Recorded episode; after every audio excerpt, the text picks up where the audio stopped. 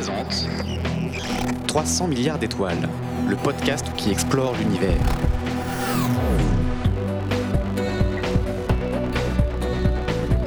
Salut à tous Si vous êtes un auditeur régulier de 300 milliards d'étoiles, vous savez qu'on aime bien souvent vous rappeler quelques chiffres vertigineux. Par exemple sur les exoplanètes, qui sont peut-être plusieurs milliards dans notre seule galaxie. Alors, même si une infime proportion de celles-ci sont habitables, et même si une infime proportion de ces planètes habitables sont habitées, cela nous laisse de quoi spéculer sur des milliers de mondes remplis d'extraterrestres. Tout cela n'est qu'hypothèse, bien sûr, mais imaginez. Ça y est, on a rencontré des extraterrestres. La nouvelle fait l'effet d'un cataclysme planétaire, elle bouleverse nos valeurs, elle balaye nos croyances, nos mythes. L'ensemble de l'humanité se sent à la fois plus petite et plus soudée. 8 milliards de terriens, au même moment, ne parlent plus que de cette nouvelle historique sans précédent. Bon, mais une fois qu'on a passé les mois des premiers instants, la rencontre risque de tourner court si l'on ne trouve pas quelque chose à se dire. Et d'abord, comment communiquer? Les aliens seront-ils sensibles à la même fréquence sonore que nous?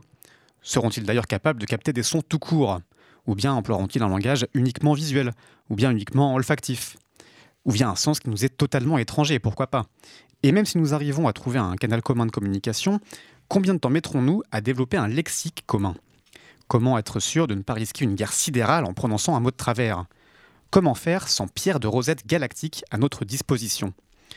Et c'est encore pire si nous ne trouvons que des vestiges écrits d'une civilisation extraterrestre, ou bien si nous recevons un message à distance aussi sibyllin que les étranges plaques que nous envoyons nous-mêmes à la dérive dans l'espace. Bref, comment parler à un alien? La question est vaste, mais ça tombe bien. Cette question est aussi le titre d'un ouvrage passionnant paru en 2018 aux éditions du Bélial. Et nous avons la chance de recevoir aujourd'hui l'auteur de Comment parler à un alien, Frédéric Landragin. Bonjour. Bonjour. Alors, vous êtes docteur en informatique linguistique, directeur de recherche au CNRS. Vous êtes aussi un grand amateur de science-fiction et vous êtes amusé dans votre ouvrage à confronter la SF et la linguistique pour en tirer quelques enseignements sur la meilleure façon de parler à d'éventuels extraterrestres.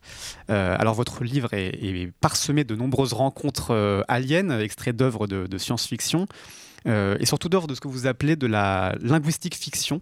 Est-ce que vous pouvez nous expliquer ce qu'est la, linguistique fiction? Bah, en tant que linguiste, donc je m'intéresse aux langues, donc aux langues que l'on parle sur Terre. Mhm. et à essayer de, de, regarder quelles sont les différentes structures des langues qui existent, que l'on parle.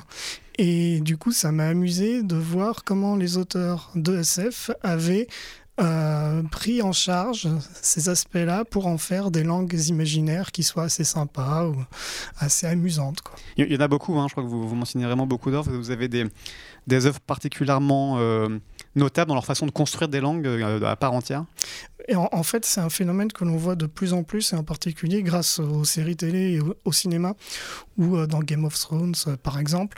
maintenant, on fait appel à des linguistes pour hmm. créer les langues, pour, on fait appel aussi à des phonéticiens qui aident les acteurs à, répéter des phrases, à faire en sorte que du début jusqu'à la fin de l'épisode, eh ben, les mots soient dits de la même façon il y a une espèce, euh, voilà, de, enfin que ça marche bien.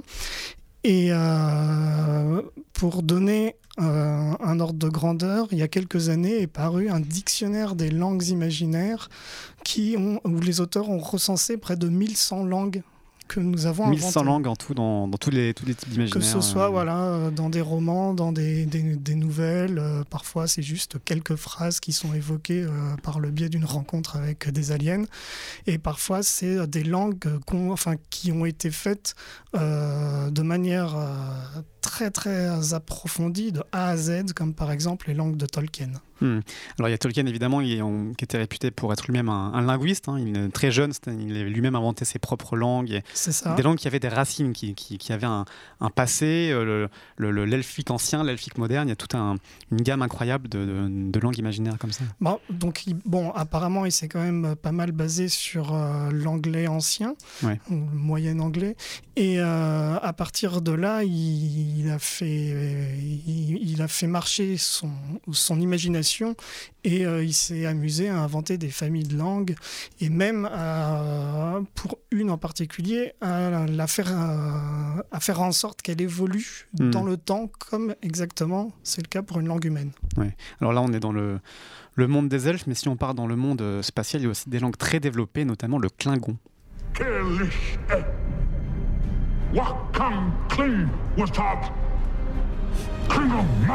Ta Judge. Mouvement de homo mer. Da Judge Ricknet. Cool marge with you. Jagwe omer. Tet Pet des no marge de ra. Her mo borg Ricknet. Moune van Jack Jagma. Voilà un très, très beau tribun Klingon, euh, extrait de la série Star Trek Discovery, donc de l'univers de Star Trek. Euh, le Klingon, c'est une langue euh, bien sûr imaginaire et évidemment qui se base, étant imaginé par des êtres humains, sur des langues terriennes, c'est tout ce qu'on peut nous imaginer. Si on part de là pour essayer d'imaginer, pour essayer de, disons, de visualiser la diversité des langages possibles, sur Terre déjà, il y a une, une immense diversité de, de langues, plus de, plus de 7000, un truc comme ça, c'est ça? C'est ça, il y, a, il y a 7000 langues qui sont parlées actuellement sur Terre. Il y en a probablement eu beaucoup euh, avant et qui sont mortes. Hmm. De même qu'on estime qu'avant la fin du 21e siècle, euh, il y en aura une bonne partie qui seront mortes euh, également parce que euh, sur ces 7000 langues, si je ne me trompe pas, il y en a 500 qui ne sont parlées plus que par une centaine de personnes. Et euh, dès qu'on atteint un seuil, eh ben, euh, les locuteurs ont tendance à utiliser une langue plus, plus universelle, plus utilisée comme l'anglais hein, ou l'espagnol, le portugais, et à laisser tomber leur langue maternelle. Et du coup, bah, celle-ci n'est plus parlée et du coup, elle meurt. Mm. Ouais, la biodiversité des langues est, est aussi euh, quelque chose qui est en voie de- de- d'extinction euh, massive. Exactement, et Mm. euh, à une vitesse rapide. Mm, Tout ouais. à fait, ouais. Alors malgré tout, on a quand même beaucoup de, de linguistes comme vous qui ont pu étudier ces langues et nous, offrir une palette de ce que peuvent euh, être ces différentes langues. On, les classe en famille. Le Klingon, par exemple, qu'on vient d'entendre, il serait classé, vous, vous le dites, comme une langue agglutinante. Ouais, alors c'est c'est en tout cas ce que ce qu'annoncent un petit peu euh, les concepteurs. Mhm. Donc, alors, le Klingon, moi, je bon, je le comprends pas. hein. Euh, il je sais qu'il y a des gens qui l'apprennent. Il y a même un institut, ouais, ouais, ça, hein. un Mhm. institut de formation au Klingon. Donc, c'est dire que c'est quand même une langue, euh, bien qu'elle soit artificielle et qu'elle n'ait pas vraiment de sens, parce que dans la société, si vous parlez en Klingon, je pense que ça va pas vous, ça va pas être très très utile pour avoir un travail et pour arriver à progresser. quoi. À moins de tomber sur un Mm. patron fan de Star Trek. euh, oui. Voilà, et, euh, et encore euh, après, pour trouver des clients, enfin bon, ça risque Ouais. d'être un peu compliqué. Mais c'est une langue qui a réuni un fan club en fait, hein, Mm. euh, le, le fan club de Star Trek. Et à partir du moment où euh, il y a un certain nombre de centaines, de, voire de milliers de personnes qui euh, créent une communauté et dans laquelle ils parlent en Klingon, bah, ça peut fonctionner. De même qu'à une époque, ça a fonctionné avec le Volapük ou l'espéranto. Hmm. Alors, les, les- la diversité des langues terrestres, euh, on le disait, 7000 langues euh, qui sont répertoriées en, en 200 voire 300 familles de langues. Les principales familles, pour, euh, pour euh, se faire une idée, donc la- les langues agglutinantes, comment est-ce qu'on peut les définir déjà? Bah, les, les langues agglutinantes, c'est à partir du moment où il y a des, des, des morphèmes, enfin donc des, Alors, des morphème, unités euh, significatives euh, qui se, euh, se concatènent les unes aux autres pour former des mots, et donc on peut avoir des mots très longs. Par exemple, une langue agglutinante existante, connue? Euh, je crois que le turc en est une. D'accord Voilà. Bah, Alors moi, je suis pas spécialiste hein, Ouais. euh, des langues agglutinantes. Euh, vous savez, on croit qu'un linguiste, il connaît plein plein de langues. Vous êtes En pas omniscient. C'est pas forcément le cas. Moi, personnellement, comme mes thématiques de recherche portent sur des phénomènes de, de référence aux objets, donc qui serviront, on en Hmm. parlera peut-être après, pour la communication en face à face. En fait, je connais très très peu de langues. Ouais, ouais, ouais. J'ai- presque honte à le dire. On peut être linguiste et travailler sur une seule langue toute sa vie. Euh, Exactement. c'est- ouais, ouais. Exactement. Euh, donc, langue agglutinante, euh, on a le klingon et le turc par exemple. On parle aussi de langue isolante pour montrer un autre type de famille de langues. C'est les langues dont les mots sont invariables, c'est ça? Oui, voilà. Alors, euh, nous, pour un verbe, on a une racine et puis on met euh, des terminaisons qui font que on montre que c'est euh, un emploi au futur, au présent, au passé, que c'est la première personne, la deuxième Mhm. personne, la troisième personne, ainsi de suite. Ouais. Il y a des langues pour lesquelles ce sont des, des mots spécifiques qui servent à ça. Hmm, D'accord. Tout à fait. Le vietnamien, je crois par exemple, euh, Ah, c'est possible. euh, Je- pour y être il y a pas longtemps, c'est une succession de mots invariables, ou comme le mandarin par exemple chinois aussi. Oui, Euh, alors, euh, hmm. oui, oui, je crois bien. oui. Alors donc langue isolante, langue agglutinante, euh, une troisième grand type de langue euh, que j'ai pu découvrir dans votre euh, bouquin, c'est les langues synthétiques, euh, comme le latin, qui est un petit peu euh, entre les deux finalement, c'est ça si on doit résumer? Voilà, et dont euh, le français dérive. c'est le latin en fait, la référence de ce genre de langue. Oui, oui. en alors en, en fait, euh, c'est le, le latin qui a, qui a fait donc ce qu'on appelle les langues romanes. hmm. Les langues romanes, il y a le, le français, l'espagnol, le, portugais, l'italien, et etc. Ce sont, c'est toutes, donc c'est une famille de langues. Euh, où quand on en parle une, on a, disons, moins de difficultés à en apprendre une autre parce Mhm. qu'il y a quand même des racines communes. Alors que euh, donc pour, pour nous, c'est plus facile d'apprendre le portugais, espagnol ou italien que euh, d'apprendre le mandarin, par exemple. Alors voilà pour ce petit panorama de ce qu'on peut euh, avoir comme différents types de langages euh, sur Terre, ce qui donne déjà un aperçu d'une première difficulté si on veut communiquer avec des aliens, c'est que rien qu'entre nous, on a des difficultés à comprendre des langues, des langues euh, euh, étrangères et euh, avec lesquelles on n'a pas eu de contact préliminaire. Ça, ça fait penser à ce que vous citez dans votre ouvrage, la, la nouvelle Voulez-vous parler avec moi? de Robert. Sheckley, dans lequel Excellent. Là, on est confronté à, à des aliens qui ont un, un langage évolutif, en fait, qui changent de type de langage en cours de chaque jour quasiment. Alors c'est- un gag, hein, mais c'est un, un auteur qui est très très fort pour Mm. ce type de gag. Donc là, ce qu'il s'est amusé à faire, c'est à, à mettre en scène donc, ce qu'on appelle la diachronie. C'est-à-dire le fait que les langues évoluent avec le temps, Mhm. que par exemple le français que l'on parle actuellement c'est le français contemporain, qu'avant il y a Ouais. eu le français moderne, qu'avant il y a eu le moyen français, qu'avant il y a eu l'ancien français, et que euh, si on vous présente comme ça des textes écrits euh, au 11e ou, ou, ou 12e siècle, vous n'allez a priori pas, pas comprendre grand grand chose parce que la langue a tellement évolué que même le- les systèmes de conjugaison, les, la- les pronoms ont changé et donc on ne retrouve plus aucun repère. Euh, Ouais, si on, par exemple, si on pense au film Perceval de Eric Romer, qui est en ancien français, ancien François du Moyen Âge, bah, on mieux comprend pas grand-chose. qu'il y ait un sous-titrage, sinon ça, on est mal. ouais, ouais.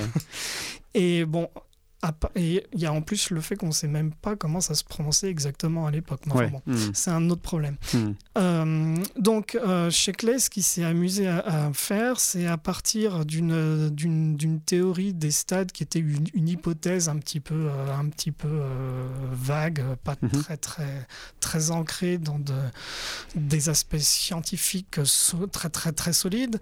Et euh, il a imaginé euh, une planète où euh, les aliens, pour se défendre des envahisseurs humains, font évoluer leur langue de manière rapide, mais Mhm. à, à tel point que de jour en jour, on voit les changements.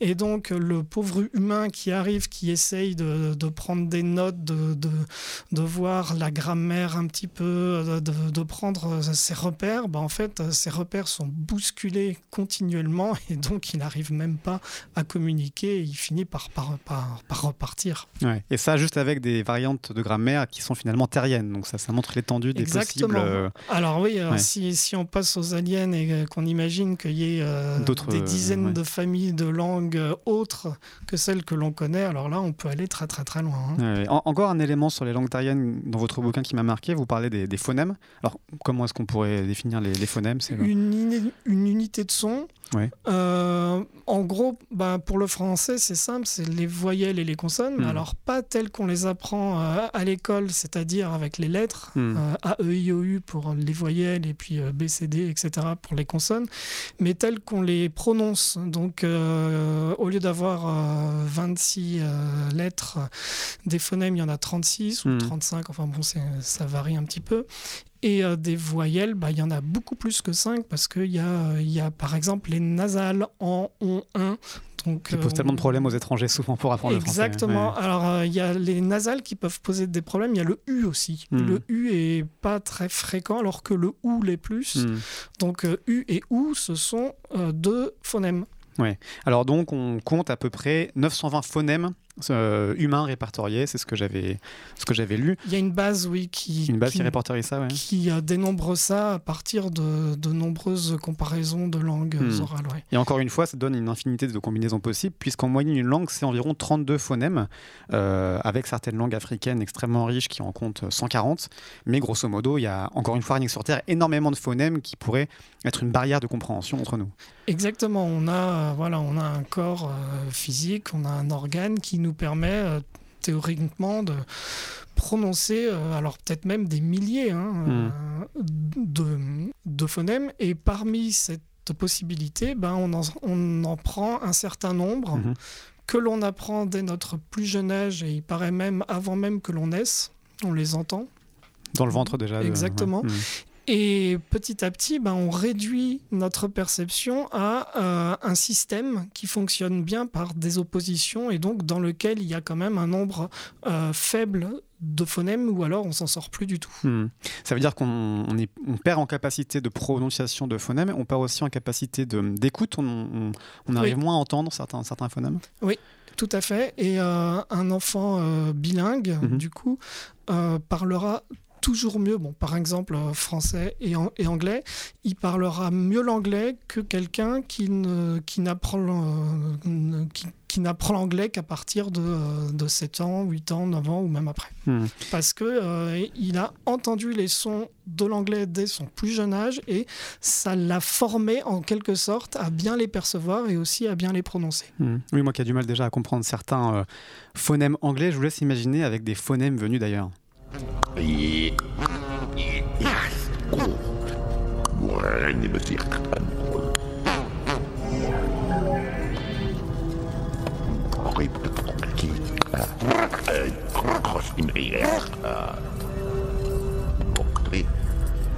Atiriri inyuĩ harĩa mũrĩ harĩa mũke haha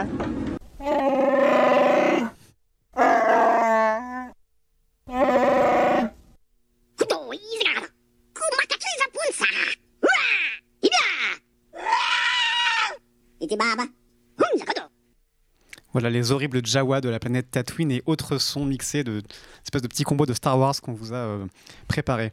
Euh, là, on entend bien euh, évidemment cette, cet obstacle possible et énorme, c'est-à-dire que quand on est confronté à en plus des phonèmes prononcés par d'autres espèces, ça devient compliqué de, de les entendre, encore plus de les reproduire. Ah oui, alors là, un, un contact avec euh, Chewbacca, euh, quand, quand on ne connaît absolument pas euh, les, les catégories de grognement qu'il est capable d'émettre, euh, c'est pas évident. hein. En gros, il faut passer par des enregistreurs, il faut essayer d'analyser les, les spectres audio, essayer de trouver des régularités, des variations aussi, donc, et Mhm. puis euh, essayer de comprendre tout ça, il y a un sacré boulot. Détacher les mots, détacher les, les- phonèmes. Voilà les ce qu'on appelle ouais. la segmentation. Hmm. Donc on a un flux audio et puis dans ce flux audio, il faut arriver à segmenter les sons pour arriver au système de la langue.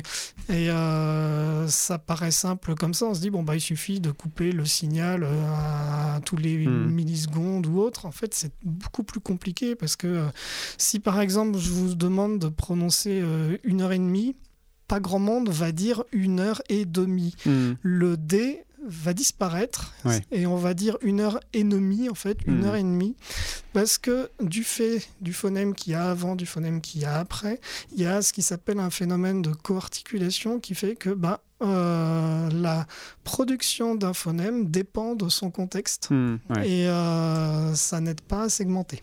Donc une heure et demie en langage Chewbacca, suivant le contexte, il y a différents grognements qui veulent dire la même chose, et c'est euh, voilà. On peut exactement, c'est Mhm. exactement ce qu'on peut imaginer, oui. Et vous mentionnez aussi dans, dans votre bouquin les, les autres pièges possibles si on se réfère à notre langue. Il peut y avoir par exemple des homonymes, deux, deux grognements. Alors je, vais pas, je suis en tête, mais je vais pas le faire. Mais deux grognements de, de, de Chewbacca qui finalement, suivant le contexte, ont un sens totalement différent. Comme nous, on peut avoir un sens entre, euh, entre un saut et, et un saut, qui peuvent être des choses différentes. Exactement. Alors ça, c'est- un, un point qui est assez important. C'est que les langues humaines euh, ont des homophones, alors, Mhm. des mots qui se prononcent de la même façon, mais qui ne sont pas les mêmes. Ouais. Un avocat peut être un... euh, mon avocat est pourri, je vais, je vais en prendre un autre. contexte, ouais. Euh, même sur deux, trois phrases, comme ça, il y a une ambiguïté qui, qui perdure entre euh, est-ce que c'est un fruit ou un homme de loi. Hmm. Donc euh, c'est pas le même mot, mais euh, ça se prononce de la même, façon. Puis il y a, des, mots, ben, le, le mot je par exemple, J-E-U, euh, qui, euh, qui est polysémique, c'est-à-dire que euh, bien que ce soit le, le même mot, Mhm. en fonction euh, de l'objet dont il est question, en fonction du contexte dans lequel il est énoncé, il va vouloir dire quelque chose de plus ou moins proche. Par exemple, alors le jeu d'une porte, eh ben, c'est c'est, c'est le, le fait qu'il y a un petit espace et que ça bouge et que voilà, ça peut faire un peu de bruit, par, par, par exemple, mais Mhm. donc ça n'a pas grand-chose à voir avec le, le jeu d'échecs Ouais. ou le jeu de Go. Alors pour ajouter encore une, une une complexité, un, frein possible. L'environnement peut énormément influencer notre façon de parler. C'est là que les, mondes aliens peuvent euh, ouvrir une, infinité d'imaginaires possibles suivant le, suivant le, le, type d'air qu'on respire, suivant l'altitude, suivant ce genre de choses. Euh, un anthropologue, Caleb Everett, a, parlé de cette hypothèse que, que l'environnement, par exemple l'altitude, influençait, ne serait-ce que chez les humains, la façon de, ou les capacités à prononcer certaines consonnes. Oui, alors ça, ça, pourrait être un, un des arguments qui expliquerait euh, que les, natifs de telle ou telle langue mhm. font le choix de 10 euh, phonèmes plutôt que 15 ou que 20 et, lesquels par, dans les 10. Mhm. Euh, après, c'est une hypothèse parmi d'autres. On ne sait pas vraiment. Ce qui est sûr, c'est que on répète les phonèmes que nos parents nous, mhm. disent. Et donc, dès le début, on est quand même dans une espèce de carcan où euh, on, même si un bébé fait du baby, mmh, euh, très très vite, il va se restreindre au phonème euh, qu'il entend autour de lui et pas à d'autres. Ouais, ouais. Alors c'est ce n'est qu'une hypothèse, hein, vous le soulignez, mais je, je bien parce qu'elle montre un petit peu à quel point les, les, les, façons de s'exprimer peuvent différer suivant euh, notre environnement. Il parle de consonnes éjectives, donc celles qui impliquent la fermeture de la glotte et la remontée du larynx, euh, qui seraient plus fréquentes en haute altitude, peut-être parce que à plus faible pression atmosphérique, on aurait moins besoin d'efforts euh, pour, euh, pour, pour, prononcer ces, ces, phonèmes-là et, euh, et, pas besoin d'expulser, comment dire, éviter d'expulser de l'air permettrait d'économiser de, de l'eau par exemple aussi. Donc le contexte évolutif aurait influencé la langue. Quoi. Voilà, bah là c'est un argument qui vient de la physiologie humaine hein, mhm et euh, qui va dans le sens de l'économie. Euh, il faut bon, il faut que quand on parle, ce soit efficace. Il faut que voilà, on on n'ait pas à prendre des, des heures et des heures pour euh, pour pour de, de, une, une explication, hmm. raconter une histoire et euh, du coup, on va à ce qui, est le, ce qui marche le mieux et ce qui fait en sorte qu'on dépense le moins d'énergie possible. Bon, c'est une hypothèse, hein, mais hmm, euh, c'est vrai que. Voilà. Alors, pour espérer pouvoir communiquer avec les aliens, une, des grandes euh, questions, c'est est-ce que le langage peut être universel ou est-ce qu'il est de façon inévitable scindé entre différentes façons étanches de s'exprimer? C'est ce que vous résumez à travers le débat entre deux théories.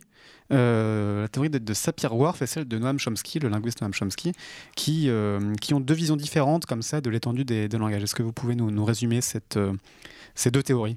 Oui, alors ça en plus, ce sont des théories qui ont été beaucoup utilisées en science-fiction. Hmm. Du coup, en général, ceux qui en ont lu un peu, ils connaissent à peu près bien. Donc, il y a Sapir-Whorf. Donc, en fait, bon, c'est les noms de, deux anthropologues et linguistes, Sapir et Whorf, mhm. qui ont émis une hypothèse en étudiant une langue en Amérique du Sud et en, en étudiant en particulier le système, le système des temps, des temps verbaux, qui se sont dit, ben, euh, la langue que l'on apprend a une influence sur la manière dont on perçoit euh, les événements du monde, dont on perçoit le monde. Hmm. Ça a après été étendu euh, aux couleurs. Par exemple, euh, imaginons une langue où euh, les termes de base de couleurs sont rouge, bleu, vert. Il n'y en aurait que trois.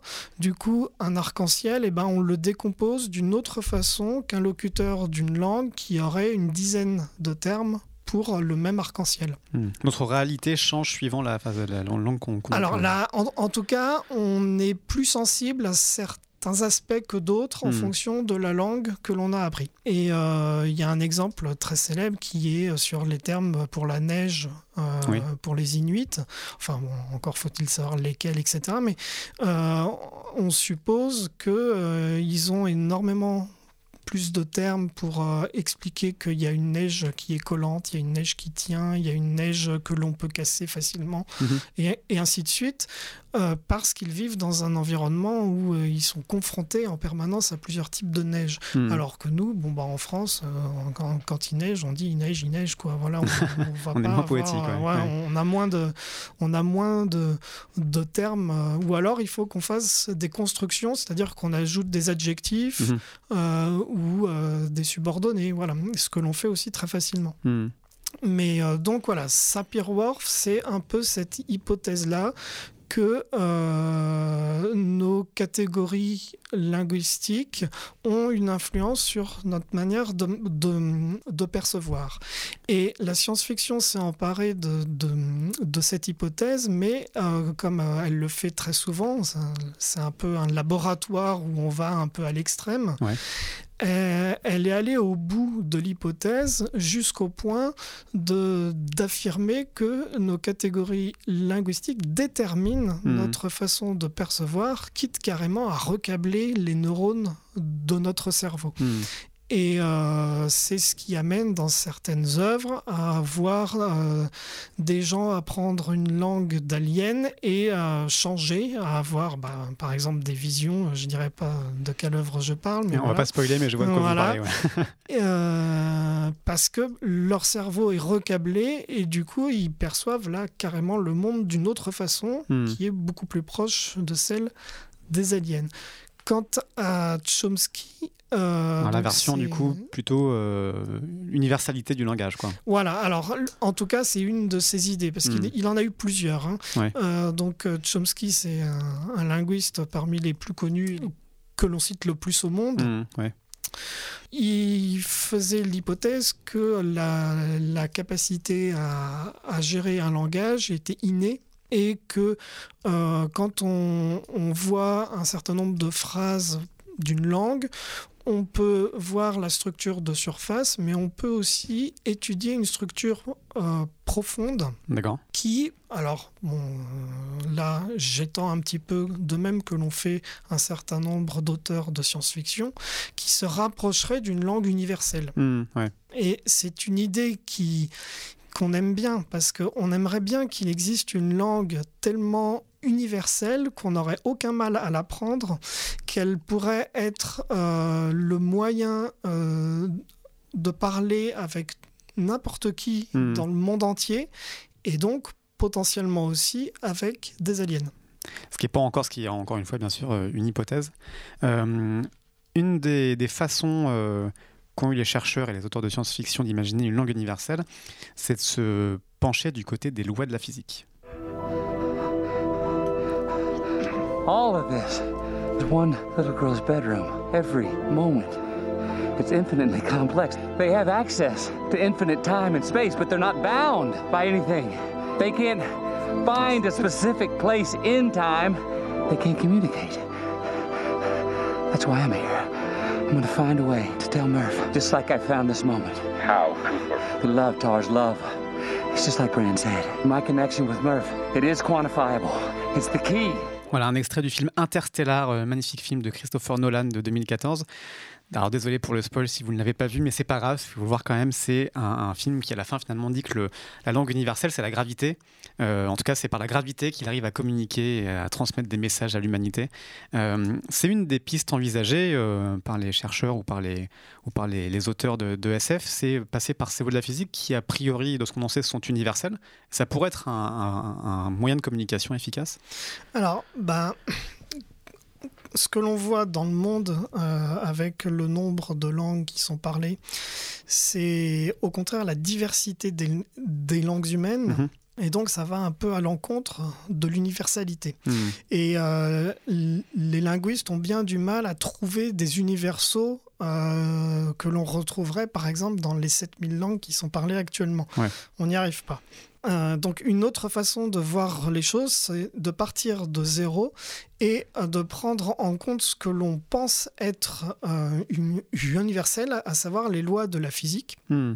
Donc la gravité est un très bon exemple, oui, ça pourrait être aussi euh, la fréquence de je sais pas quoi, de l'hydrogène, enfin de, de telle molécule, enfin des choses qui relèvent de la physique et de la chimie. Oui, par exemple, en chimie, c'est ce que euh, l'ouvrage aussi omnilingual de Bim Piper, Oui, qui prend ce tableau périodique des éléments comme euh, base. comme base de, de, de, de clé de traduction, en fait, c'est ça, en quelque sorte. Voilà, euh, mais ouais. alors euh, après, il faut arriver à partir de ça et à Mhm. en créer une langue. Ça, c'est encore autre chose. Il y a un pas assez énorme à franchir. Hmm. En tout cas, ce qui est sûr, c'est que cette voie, elle est suivie par quelques personnes dans le monde dans une discipline qui n'est pas encore vraiment une science, enfin qui, qui cherche un peu sa, un peu sa voie, puis euh, euh, qui de toute façon reste assez aléatoire puisqu'on n'a jamais vu d'alien, donc euh, Pour ça, oui, ça reste euh, hypothétique. donc qui s'appelle l'astrolinguistique Mhm. et qui consiste à prendre comme base des principes de logique assez universels Ouais. pour arriver à créer une langue à partir euh, d'éléments comme bah, par exemple des variables et des prédicats. C'est donc ce qu'on apprend en logique euh, au lycée ou, ou après, et euh, à, essayer d'arriver à introduire euh, terme après terme les, les mots qui feraient une langue un petit peu de base Hmm. et euh, à émettre potentiellement des messages dans cette langue euh, dans l'univers. Ouais. Il y, a- il y a le cas que vous mentionnez euh, de- du Linkos, c'est ça une des langues les ça, plus euh, voilà. utilisées dans- en Mm. astrolinguistique Bah, en fait, c'est un peu un terme qui sert pour euh, toutes ces tentatives-là. Hmm. Il y en a eu plusieurs. Il y en a une euh, actuellement, donc enfin qui qui qui a été mise en œuvre par un professeur d'informatique en Allemagne qui s'appelle Hollengren et donc dans un livre qui est paru en 2012, je crois. Donc qui s'appelle Linkos pour Lingua Cosmica Hmm. et euh, où il essaye de montrer en gros toutes les étapes qu'il faudrait arriver à franchir pour, euh, en partant de choses extrêmement simples comme euh, les nombres, Mhm. hum, la suite des nombres premiers par exemple, que l'on, qui est un message de base dans le film Contact de Zemeckis. C'est une suite de nombres premiers qui sont communiqués. voilà, c'est ça. Et parce que ça, on, on sait que ça peut pas être le fruit du hasard ou du bruit de du, du bruit ambiant. Quoi. Mhm. C'est forcément un signe qui a une intelligence euh, qui a émis ça. Oui, c'est un des principaux euh, enjeux quand on veut émettre des signaux, on va en parler, c'est de se différencier de ce qui pourrait être un signal naturel. Comment, montrer que c'est un signal qui est vraiment euh, euh, émis volontairement voilà. Oui, le, le premier but en astrolinguistique, c'est de signaler qu'on est là. Hmm. Et pour, pour ce faire, eh ben, il faut qu'on émette un message qui, par lui- lui-même, Ouais. montre qu'il est artificiel et qui ne, ne vient pas d'une supernova, d'une éruption volcanique ou n'importe quoi. euh, Hmm. Ouais, donc c'est une suite de nombres premiers dans Contact. Et dans Premier Contact, un autre film, c'est la suite de Fibonacci qui est utilisée pour montrer là encore que euh, c'est bien une, une intelligence qui a émis le signal. Quoi. En particulier dans le livre qui est à l'origine Oui. euh, du film, qui est une nouvelle de Ted Chiang, oui, qui s'appelle Hmm. L'histoire de ta vie. C'est ça. ouais. Et hum, la suite de Fibonacci, voilà, c'est pareil. Bon, ça, ça ressemble un peu à la suite euh, des nombres premiers, mais en Mhm. gros, ce qui est sûr, c'est que c'est quelque chose qui est artificiel et donc qui signale une intelligence, mais sans arriver à, à- à avoir un message Hmm. euh, sémantique du genre bah, euh, bonjour, euh, nous habitons euh, à tel endroit, euh, nous serions prêts à vous rencontrer. Ça, c'est beaucoup plus compliqué parce que ça, faut avoir les termes, faut avoir la modalité qui permet de dire bah, là, je vous pose une question ou là, je, je vous donne une information. Est-ce Mhm. que vous pouvez m'en donner une en échange et ainsi de suite? Alors entre les lois de la physique extrêmement rigoureuses et les langages extrêmement riches, il y a une voie médiane, peut-être plus poétique, celle de la musique. Plus vite, plus vite.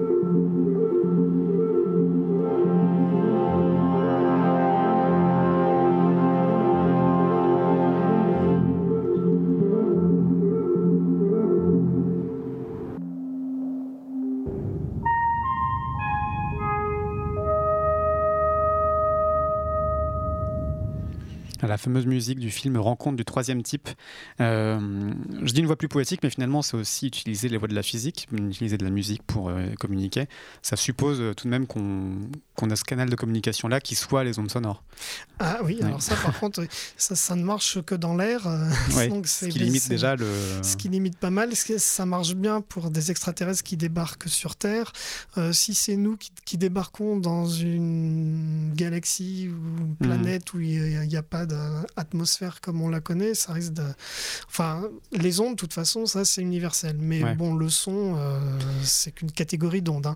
Par contre, ce qui est, ce qui est sûr, cet exemple-là, il tombe bien parce que c'est exactement le même cas que la suite des nombres premiers, hein, en fin de compte. Mhm. C'est-à-dire qu'on a une suite de notes qui montre par elle-même qu'elle est artificielle, donc qui signale une intelligence, mais on est incapable de dire quel est le message lié à cette suite de notes. Hmm. Est-ce que c'est bonjour? Est-ce que c'est autre chose? Hmm. On n'en sait rien. Et le film ne donne pas de réponse à ça. Il s'arrête là, en fait. Hein. Il s'arrête à, l'échange, au contact visuel, mais il va pas plus loin. Alors, on va venir à la façon de, de peut-être euh, aller plus loin que le premier coucou. Euh, avant ça, un petit mot sur justement ces tentatives de communication dans, la vraie vie. Euh, historiquement, il y a eu des, choses assez incroyables, puisqu'à une époque pas si lointaine, on pensait que Mars pouvait être habité. On ne savait pas encore que c'était un désert euh, rouge et sec. enfin, sec, c'est une autre question qu'on a abordée dans un, autre podcast, la question de, de, l'eau sur Mars. Mais bref, vous rappelez-vous dans votre bouquin qu'historiquement, on a eu plein de tentatives assez farfelues de, de signaler aux Martiens notre, notre présence sur Terre. Il y a, il y a des gens qui, qui ont imaginé que euh, si les Martiens sont avancés, technologiquement, ils vont peut-être nous voir grâce à des télescopes et hmm. donc on va peut-être arriver à, faire des messages mais pour ça, il faudrait qu'il soit quand même assez gros pour être euh, très visible. Et donc, on a imaginé creuser des canaux euh, dans le désert, mettre du pétrole dedans et mettre le feu pour que ça fasse des, des sortes de, grandes lettres euh, très visibles. Comme pour un naufragé, en fait, voir des. voilà, comme un. Exactement, un, hmm. message de type au secours ou coucou, on est là. Euh, il y a des gens qui ont imaginé faire le même genre de choses, mais euh, sans consommer trop de pétrole, avec juste des systèmes de miroirs. C'est assez amusant aussi. C'est plus écologique déjà. C'est plus écologique. Euh, et euh, très très vite, en, fait, euh, on est arrivé aux ondes. Hmm. Alors voilà, ce qu'est le langage, a priori, un langage universel qui se répand dans l'espace, ce sont les ondes électromagnétiques. Le média, les ondes électromagnétiques.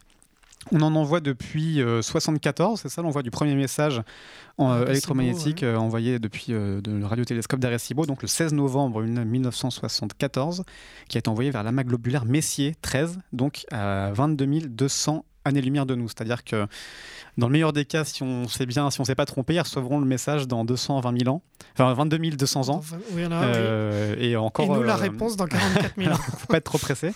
Mais depuis, on a on a développé énormément de de, enfin on a on a comment dire euh, répété cette technique. On envoie beaucoup de messages radio dans l'espace. Je sais pas si on en envoie beaucoup, mais en tout cas, ce qui est sûr, c'est que il y a le SETI par exemple qui, enfin, qui, qui, reçoit lui et le METI qui en envoie. C'est ça. oui, oui. Alors le, le SETI est à l'écoute, mhm. le métier essaye euh, d'émettre, sauf que euh, émettre, ça coûte de l'énergie, surtout quand on ne sait pas où émettre. Hum, comme vous le dites, euh, là, on dirige le message vers un amas très, très, très précis. Mhm. Bon, bah, s'il n'y a pas d'alien à cet endroit-là, c'est foutu, quoi. Ça, c'est un, un, coup dans l'eau. Certains essaient de, de, quand même de penser une façon un peu moins aléatoire de, de, viser. Il y a le projet Breakthrough Listen de Yuri Milner, le, le qui lui s'est dit, puisque alors, d'après ce que vous nous disiez tout à l'heure sur la, façon d'être visible depuis l'espace, on pourrait potentiellement être visible, par exemple, depuis l'époque romaine où on a émis de la pollution euh, au plomb dans l'atmosphère, qui pourrait signaler notre, euh, notre, vie, notre présence sur Terre. Et donc, si des aliens nous ont euh, repérés à cette époque-là, le message qui parviendra aujourd'hui serait ceux qui ont été émis depuis euh, une distance telle qu'il n'arriverait qu'aujourd'hui. Oui. Je ne sais pas si je suis clair dans la façon que, j'ai de l'expliquer. Oui, bah, en fait, c'est le même principe avec les émissions qu'on a pu faire euh, quand il y a eu les télés qui sont apparus. Mhm. Donc, euh, aux alentours des années 40, il y a mhm. eu des premières euh, émissions hertziennes, et du coup, celles-là, bah, elles, voyagent dans l'espace. Alors, elles vont assez Et elles signalent éventuellement notre présence. et elles signalent carrément, oui, oui. Et même, elles le signalent peut-être même plus que maintenant, parce que maintenant qu'on passe à la fibre optique et tout ça, on n'émet plus dans l'espace, Hmm. en tout cas moins. Euh, mais alors, le- problème est exactement le même, c'est-à-dire que bon, bah, ce sont des ondes, euh, ça va à une certaine, à une certaine vitesse. Ouais, qui, qui est euh, toujours la même. Donc on Ben pas oui. ouais. Hmm. Et si les aliens habitent très très loin, et ben, ils vont mettre un, un temps absolument énorme avant d'arriver à apercevoir ce qu'on a émis. Hmm. Et nous, on mettra le même temps encore en plus pour euh, obtenir une réponse. Ouais, donc c'est une conversation assez frustrante finalement.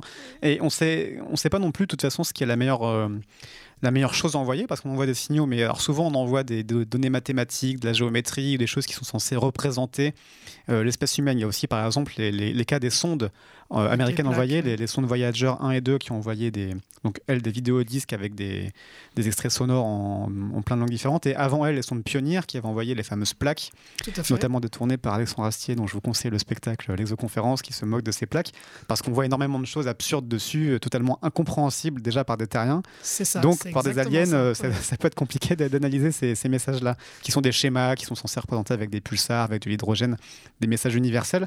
Mais euh, voilà, le- la question de- du contenu du message à envoyer, euh, déjà, n'est pas évidente. Ouais, alors ben, on parlait du film Contact. Donc, euh, ce film est issu d'un livre de Carl Sagan, qui Mhm. est le concepteur de la première plaque. C'est ça, ouais. Dans la plaque, on voit une espèce de schém- schématisation du, du système solaire. Que un humain normal euh, arrive peut-être à décoder, peut-être pas. En tout cas, c'est pas évident, ça c'est sûr. Et en plus, on s'est trompé, parce qu'on a mis Plu- Pluton euh, dans, le, dans le schéma qui n'est plus une planète. n'est plus une planète. Oui, Donc, alors en plus, ça peut évoluer. En plus, on passe ouais. pour des branques, donc euh, super.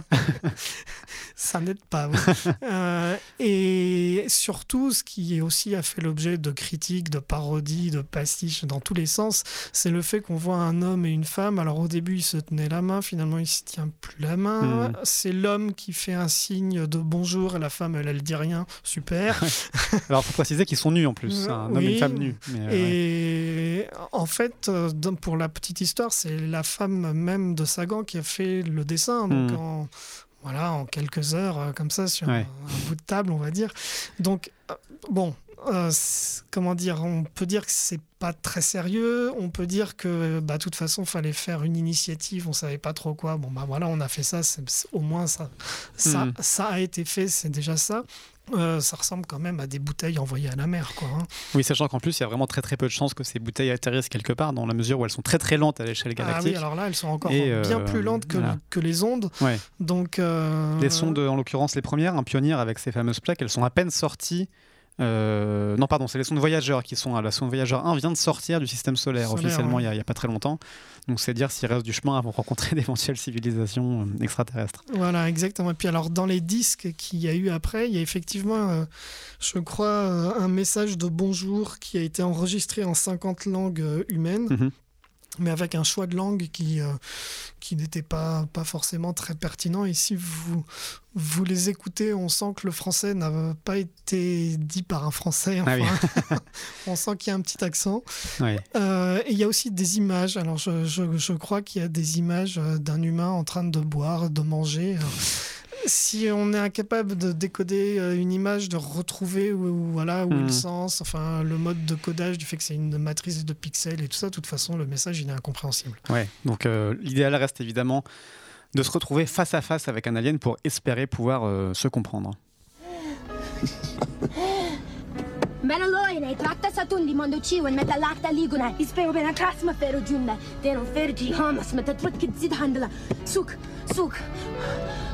Dopo metti in bacta se no vuoi.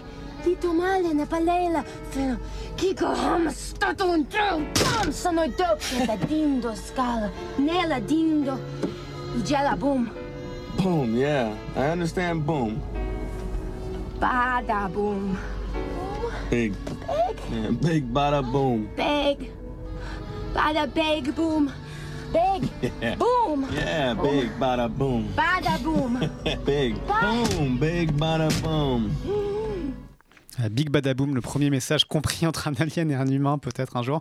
Un extrait du cinquième élément, le film de Luc Besson de 97, où Corben Dallas se reçoit dans son taxi par, euh, par, euh, par, par, accident une, une, alien Lilou. Et donc l'onomatopée devient le premier élément de, de communication compréhensible, c'est-à-dire le, le, contexte apporte une éventuel euh, élément de compréhension. C'est pour ça que c'est important, vous dites, d'être face à face pour, pour espérer pouvoir se comprendre. Ouais, puis alors là, c'est amusant parce que euh, dans l'exemple, finalement, au début, elle parle, on comprend rien, on comprend rien. Et euh, on sent bien qu'il faut une accroche. Il mmh. faut un, un premier point commun ou alors euh, on, ça mène à rien. Donc c'est tout l'avantage de la communication de face à face par rapport à, à la communication à, à, distance, mm -hmm. en particulier quand celle-ci met euh, 22 000 ans euh, oui, entre, chaque, euh, entre chaque énoncé.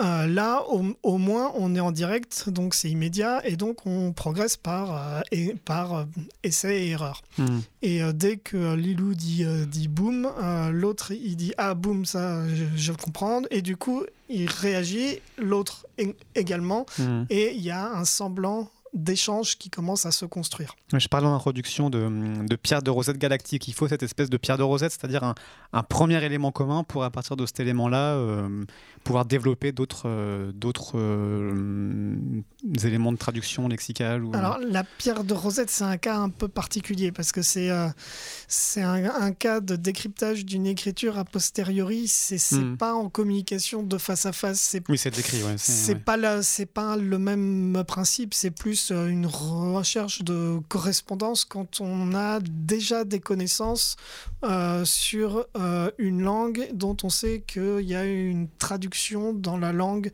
qui est, euh, mmh. qui est celle que l'on cherche à comprendre. Mmh. Ouais. Non, là plutôt, on est bah, voilà, dans, le, dans le cas de la référence et en particulier la référence à des, à des objets. Donc, euh, quand on est en communication de face à face, en général, on est dans, dans une pièce, enfin dans un, un, environnement où il y a des objets, ne serait-ce que les interlocuteurs eux-mêmes. Mmh. Et donc, euh, si on n'arrive pas à trouver de, de, de premiers mots euh, qui nous servent à ancrer un petit peu la communication, on va nous, en tout cas, c'est ce qu'on fait quand euh, on communique avec des peuplades euh, dont on ne connaît pas la langue. Mmh. On va utiliser le geste de pointage et on va, par exemple, se désigner en donnant son nom en même temps et comme ça, on signale que on est en, en train de se nommer et que le son que l'on produit mmh. est le nom. Et donc, il va falloir euh, bah, l'apprendre ouais. et euh, éventuellement que l'autre fasse un peu le même exercice. Ouais. C'est ce que vous appelez euh, aussi finalement une communication multimodale, c'est-à-dire qui, qui, puisse mêler à la fois oui. le, le, son et la, le, le, finalement joindre le geste à la parole en fait. C'est exactement ça. Ouais. C'est euh, on, on, joint le geste à la parole parce que si on se contente de parler sans bouger, sans faire un, un mouvement ni rien, euh, ça reste un, un, flux audio dont on n'arrive pas à détacher un mot pour se dire bah là ce mot il désigne tel ou tel objet. Hmm. Alors qu'avec le geste, c'est justement cette action-là que l'on peut faire. Si on parle en face à face euh, et qu'il y a en présence un objet, que ce soit une table ou une chaise, il suffit qu'on fasse un geste vers la table et qu'on dise le mot table pour que l'autre puisse arriver à comprendre qu'on est en train de nommer l'objet. Mmh. Oui, pour, pour développer un mode d'emploi de cette façon de, de communiquer face à face. Il y a un film qui vient d'un livre que, vous mentionnez qui, qui en parle très bien, c'est Premier Contact.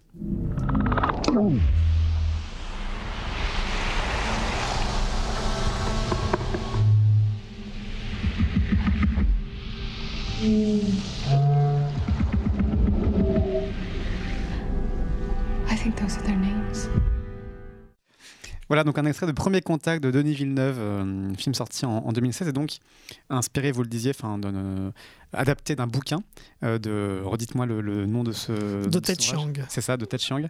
Et dans ce film, on voit bien voilà, qu'il faut passer à la fois par le, le visuel et l'écrit pour qu'ils apprennent à échanger chacun dans leur langue, leur, leur prénom, donner des éléments de contexte.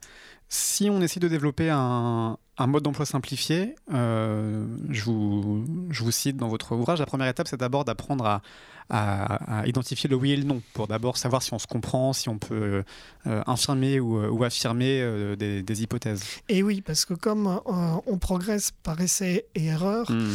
euh, on ne progresse bien que si on sait si on se trompe ou si on est dans la bonne voie. Et pour ça, il faut avoir la possibilité de demander à l'autre est-ce que là, euh, je suis bon ou pas quoi. Euh, alors ça, on le voit pas trop dans le film. Par contre, c'est un point qui est pas mal évoqué dans l'histoire Mhm. Écrite. Euh, dans le film, c'est une étape qui est un peu, euh, un, petit peu évacuée, mais bon, on comprend que ça marche quand même. Ce qui est sûr, c'est que euh, c'était bien de voir enfin un film qui montre les étapes euh, du contact une par une, en prenant le temps, parce que bah, c'est un processus qui forcément demande un temps fou. Euh, et du coup, on voit au début la linguiste, donc qui s'appelle euh, Louise Banks, qui se désigne elle-même. Alors, euh, au début, elle utilise un écriteau sur lequel elle a écrit humain. Hmm. Un petit peu après, elle a écrit Louise. Et puis, on la voit faire les, on la voit faire des gestes aussi. hein. Et à un passage, elle fait des gestes vers les deux aliens. Mhm. Et donc là, on sent qu'elle leur demande comment eux ils s'appellent pour les inciter à produire le signe, puisque bon, donc ils sont passés à l'écrit Hmm. euh, les signes qui correspondent à leur nom euh, ou à l'équivalent de humain dans leur euh, race, donc euh, heptapode, puisqu'il s'agit de. Oui, le film suppose que- qu'il y ait des gestes quand même qui soient pour le coup universels, parce qu'on est face à des heptapodes, donc des espèces Ouais. de poulpes géants, euh, qui n'ont donc pas de mains comme nous, mais on suppose qu'ils aient aussi cette espèce de, de, de référence du pointage pour se désigner et pour comprendre qu'une main équivaut à, un- à une, euh, à une tentacule de poulpe euh, et, et ait la même fonction finalement. Et oui, on a un peu du mal à sortir euh, de Ouais. l'anthropomorphisme, exactement. Ouais. Mais parce que si on n'a pas ça, le problème c'est que on sait pas comment, enfin, on, on sait pas où peut être un point de, de contact. Hmm.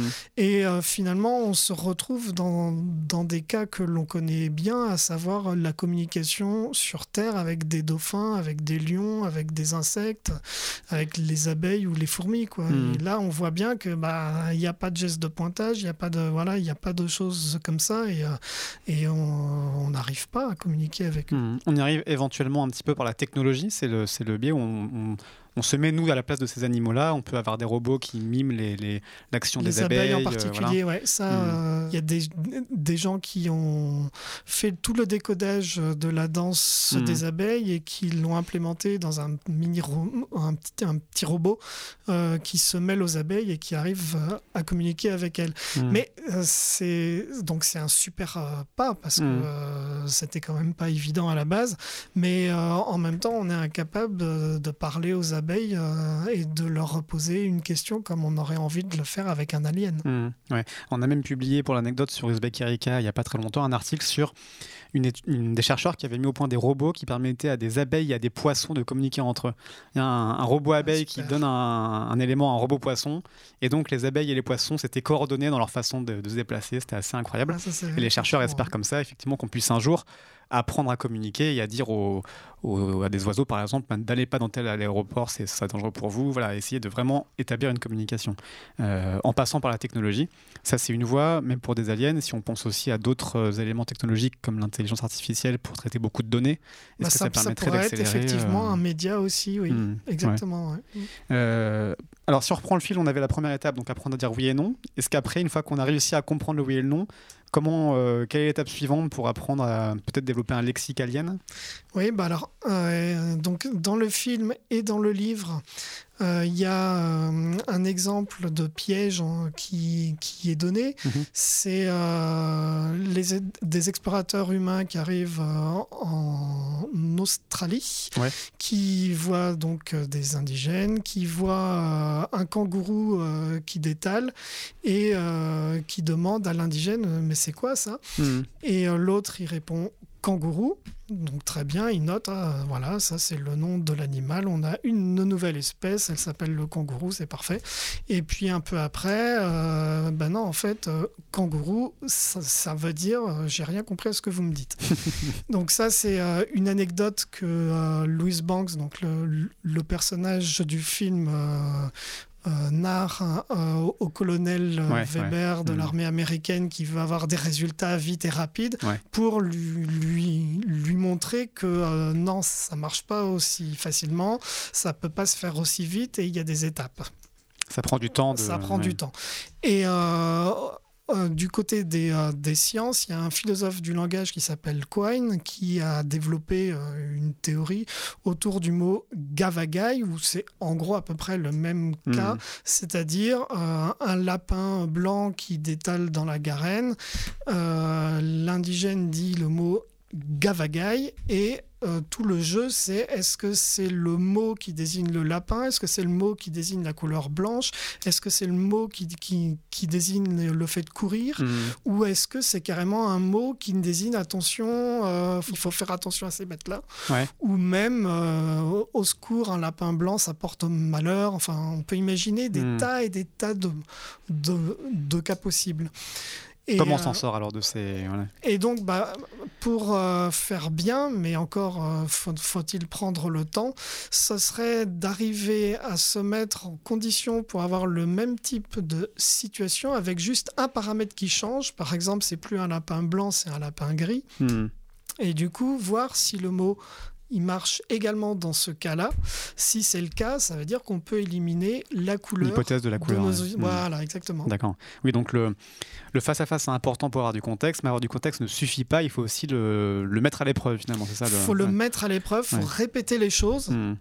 Il faut, faut, faut faire en sorte que euh, on maîtrise un certain nombre de paramètres et donc on fasse autant de situations qu'il y a de possibilités à désambiguiser. Mhm. Alors ça veut dire, imaginons que des aliens euh, dans un vaisseau supraluminique euh, avec une technologie incroyable débarquent demain sur Terre. Euh, le temps de communiquer, ça prendra six mois, un an, peut- peut-être très, très longtemps finalement. bah, on peut imaginer tout, tout et n'importe quoi. hein, Ouais, de toute façon, partir de là, ouais. Ça, c'est ce qui est sûr, c'est que comme on n'a pas de, de point de repère, on n'en sait Hmm. rien. Si les aliens ont euh, un, un comportement qui ressemble plus à ce- à- aux abeilles ou aux dauphins, ça peut même être encore plus longtemps. Ouais. Euh, si, euh, si ils ont un langage qui est à base, euh, à base tactile, à base olfactive, à Hmm. base que sais-je. Là, il y a plein, plein, plein euh, de possibilités que les auteurs de la, de, enfin que plein d'auteurs ont pu imaginer. Euh, et souvent euh, avec des communications qui ne fonctionnent pas. Mhm. Je pense en particulier à Stanislas Lem qui a écrit euh, deux romans euh, très marquants, dont un a été mis en film, c'est Solaris, et le deuxième, La Voix du Maître, qui n'a pas été mis en film, mais qui a à peu près le, le- le même genre de cas de, de figure, c'est-à-dire que les humains euh, voient qu'il y a une entité qui leur parle, mais euh, n'arrivent absolument pas à détecter le moindre élément de base Hmm. de sens. Euh, Il y a une dernière hypothèse que je voulais euh, évoquer avec vous, c'est euh, on, on se figure finalement assez rarement le cas où c'est euh, nous qui sommes euh, visités et qui sommes inférieurs surtout aux extraterrestres, c'est-à-dire qu'ils peuvent aussi avoir une langue extrêmement complexe par rapport à, à nous et que ce soit nous qui soyons de simples, de simples abeilles ou de simples euh, chimpanzés à leurs yeux. Euh, dans ce cas-là, la difficulté, ce sera d'être finalement trop peu armés intellectuellement pour les comprendre. Ouais, alors ça c'est intéressant parce que euh, nous, bon, on- par exemple en français, on va dire un dictionnaire de langue contient euh, 50 000 entrées à peu Mhm. Personne ne connaît les 50 000 termes. On en connaît euh, des milliers, ça c'est sûr. Euh, euh, enfin, on peut en connaître 10 000, 20 000. Mais en tout cas, on a une mémoire qui a ses propres limites. Hmm. De même que quand on fait une phrase, euh, on parle bien avec des phrases de 10 à 15 mots. Quand on a euh, des phrases de 60, euh, 70 mots, ça commence à être un peu plus compliqué. À la quoi. Proust ou à à des la choses, Proust, ouais. voilà, avec euh, des enchâssements multiples et compagnie. Alors, enchâssement, vous évoquez le mot, justement, si on peut expliquer, parce que c'est intéressant, justement. Il y a un- une œuvre qui en parle beaucoup. Oui, bah c'est le, le fait d'arriver à mettre une phrase dans une phrase. Un exemple très très simple, c'est euh, l'homme qui a vu l'homme, qui a vu l'homme, qui a vu l'homme, qui a vu l'homme, qui a vu l'ours. Hmm, ouais. où euh, en fait, avec des subordonnés, on arrive à mettre euh, une phrase plein de fois de suite pour en faire une, une qui est bien plus Des, des longue. poupées russes de phrases, en fait. Ouais. Exactement. Hmm. Donc voilà, un enchâssement, ouais, c'est comme une poupée russe. Et euh, on peut imaginer que les aliens soient capables, alors ce qui est le cas dans la nouvelle euh, de Ted Chiang, Mhm. euh, sont capables de faire euh, des enchâssements d'une manière beaucoup plus profonde que, que nous, nous n'y arrivons. Mhm.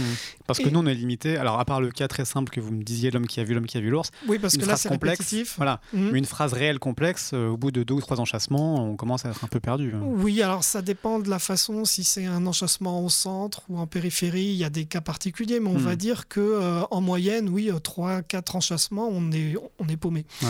On est paumé parce qu'il faut qu'on retienne ce qu'on a dit avant pour euh, arriver à retrouver quel est le verbe Mhm. et à continuer la phrase, euh, que ce soit en production ou en compréhension. Mhm.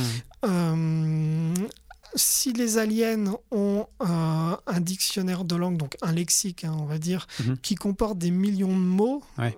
Mais nous, à côté, c'est rien, quoi. Donc, on va avoir un mal fou à faire un traducteur. Ouais. Et euh, c'est, à mon avis, là que une intelligence artificielle, enfin en tout cas un système euh, de traitement automatique des langues et avec euh, tout un tas d'algorithmes de reconnaissance et tout ça pourrait être Mhm. utile. pourra nous aider. Et s'ils s'ils ont 15, en- 15 enchâssements par phrase, ça complexifie encore le, le problème. Quoi. Oui, mais pour une machine, c'est pas un souci. Hmm. Donc, euh, on se reposera sur les, les capacités de traitement de la machine pour nous avoir euh, un Hmm. accès au sens. Sachant que, comme on dit, euh, comme disent les traducteurs, traduire c'est trahir. Trahir, oui. Ce qui reste qu'évidemment, euh, malgré tous les efforts, on n'arrivera jamais à saisir la subtilité, même dans le meilleur des cas, du, du langage des, des meilleurs poètes aliens. Euh, merci beaucoup en tout cas Frédéric Landragin pour toutes ces explications. J'espère que nos auditeurs sont mieux armés pour éventuellement euh, parler aux aliens qu'ils croiseront un jour peut-être sur Terre ou ailleurs. On ne sait pas. Merci à vous en tout cas. Bah, merci à vous. Merci à Roman qui, comme d'habitude, gère la technique derrière, derrière les machines. Merci à vous tous qui qui continuez de nous écouter toujours aussi nombreux et on se retrouve nous euh, très bientôt pour continuer d'explorer d'autres facettes de l'univers. Salut à tous.